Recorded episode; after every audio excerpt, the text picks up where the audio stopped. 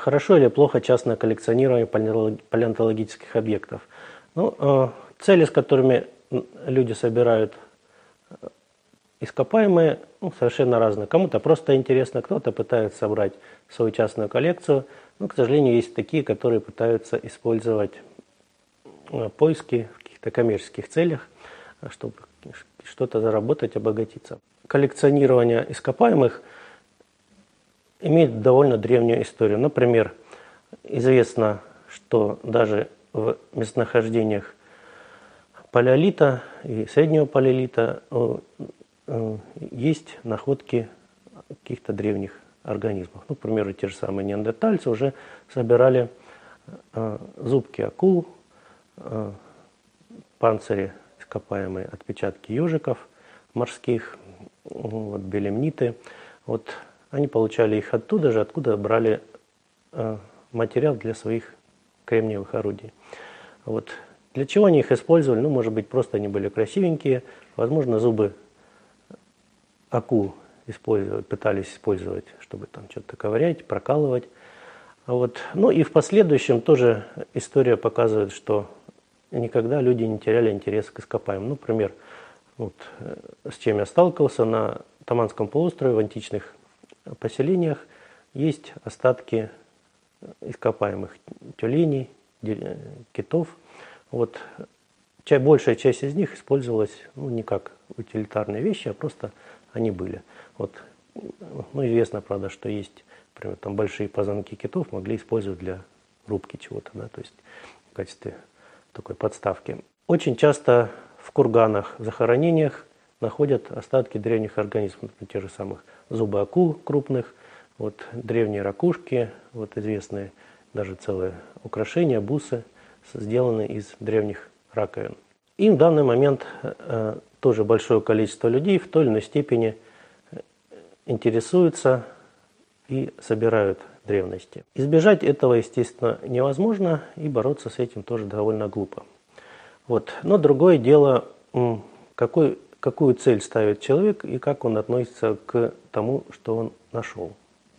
То есть понятно, что если это были какие-то поверхностные сборы, например, там человек шел по берегу вот, и нашел какую-то кость. Естественно, он обратил на нее внимание, если она большая, красивая, он ее возьмет. Естественно, если человек разрушает, целенаправленно разрушает костяносный слой, ну, соответственно, это плохо, и это наносит вред и только, не только науке, но и вообще культурному уровню, культурным ценностям нашей страны.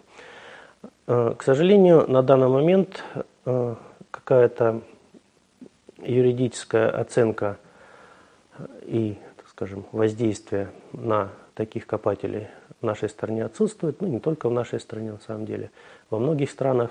И э, внутри страны человек, так скажем, вправе делать все, что угодно. Другое дело, что если он попытается вывести за рубеж это ископаемое, он тогда уже столкнется с проблемой. В своей работе мы очень часто сталкиваемся с э, коллекционерами, которые собирают материал, но при этом довольно э, легко готовы или делиться, или предоставлять исследователю возможность поработать с данным материалом.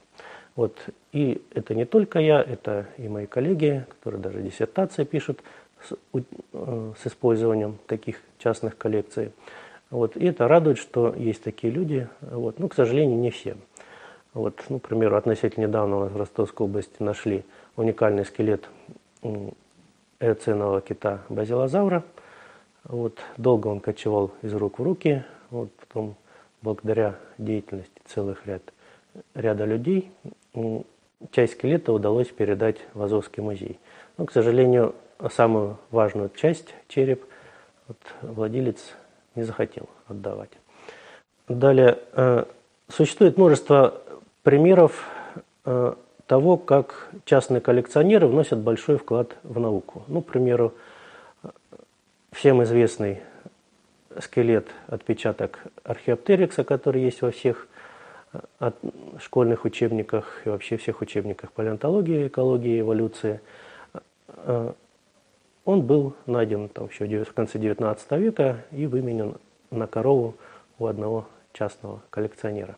Вот. Ну, относительно недавно, там, лет 20 назад, тоже в Германии, был найден отпечаток древнего эценового примата, тоже который содержит огромное количество информации.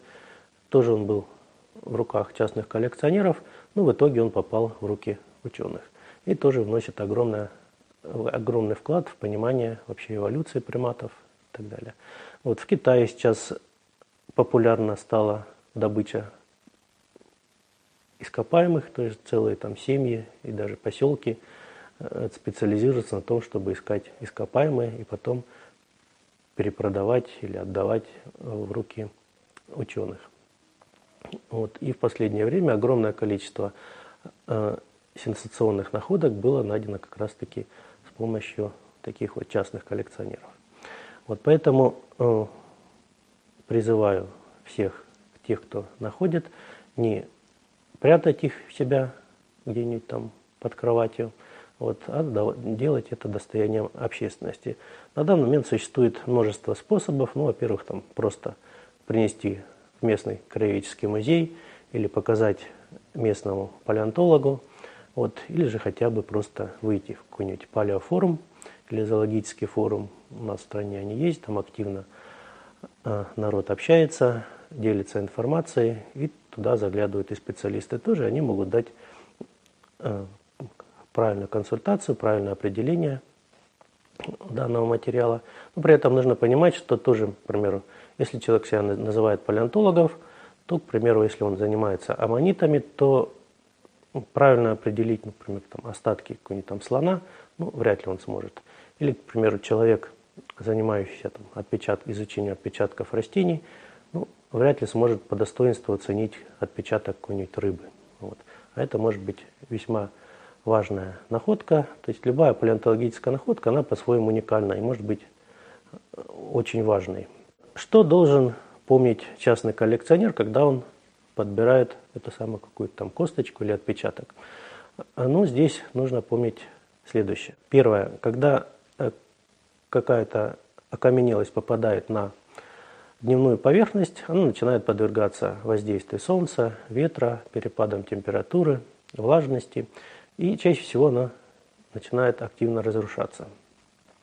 Поэтому в музеях, в институтах специалисты чаще всего подвергают данную находку какой-то обработке, э, проклеивает и так далее. Вот, если же эта находка будет лежать где-нибудь у вас там на комоде, она чаще всего через некоторое время придет в негодность. Ну, к примеру, там, там плестоценовые кости, они начинают через некоторое время рассыпаться на мелкие кусочки. Э, известно, к примеру, что там, какие-нибудь там перетизированные аммониты, отпечатки каких-нибудь древних рептилий э, при воздействии с воздухом начинают подвигаться э, различными бактериями, перерабатываться, и через некоторое время вот этот красивый предмет ископаемый через некоторое время превращается в такой дурно пахнущий бесформенный предмет. Вот. Поэтому нужно оценивать свои силы и возможности. Далее, второе, что необходимо помнить, это что если вы нашли что-либо и не написали этикеточку, откуда происходит данная находка, ну, в общем-то, это становится мусором, по большому счету. Да? То есть, к примеру, когда у вас хранится там 2, 3, 10 находок вы еще помните. Когда это уже будет несколько сотен разного рода находок, косточек, пакетиков и так далее, вы уже ничего не вспомните. Вот поэтому в науке даже есть правило, что если образец не заэтикетирован, его можно спокойненько выбросить. И э, находка, имеющая такую э, этикетку, он уже имеет определенную ценность и для науки, и в частности для того же самого коллекционирования. В этикетке нужно указывать, что э, где найдено, когда найдено и при каких условиях, да, то есть в каких слоях, то есть это или на пляже было найдено, или же вытащено из, там, из песочка или из глины. Вот это даст возможность исследователю в последующем восстановить и возраст, и, скажем, условия захоронения этого предмета жизненный цикл находок у частных коллекционеров чаще всего достаточно прогнозируемый. То есть сначала к примеру, парнишка какой-то нашел, принес, положил на видное место на полочку, в последующем, через там, годик-два, этот образец куда-нибудь помещается в задний, дал, э, задний, задний угол этой полочки куда-нибудь за книжки. Вот через некоторое время он надоедает. В последующем э, этот образец перекочевывает в лучшем случае в коробочку куда-нибудь под кровать. Вот. Далее следующий этап – это кладовка или сарай. Вот. И далее это какая-нибудь мусорка. Вот, то есть меняются условия, вырастает человек, к примеру, если это подросток, меняются интересы, меняются хозяева в доме, э, и, соответственно, все это теряется. Вот. Поэтому, когда мы имеем возможность получить таких частных коллекционеров находки, в общем, им благодарны, и это записывается, так скажем, в наших журналах, мы это отмечаем и в публикациях, что данный материал был предоставлен такими-то людьми. Еще один момент нужно отметить, что палеонтологов очень мало. Да? То есть, к примеру, на территории южной части России, то есть Ростовская область, Краснодарский край, Ставрополье, э, палеонтологов, которые изучают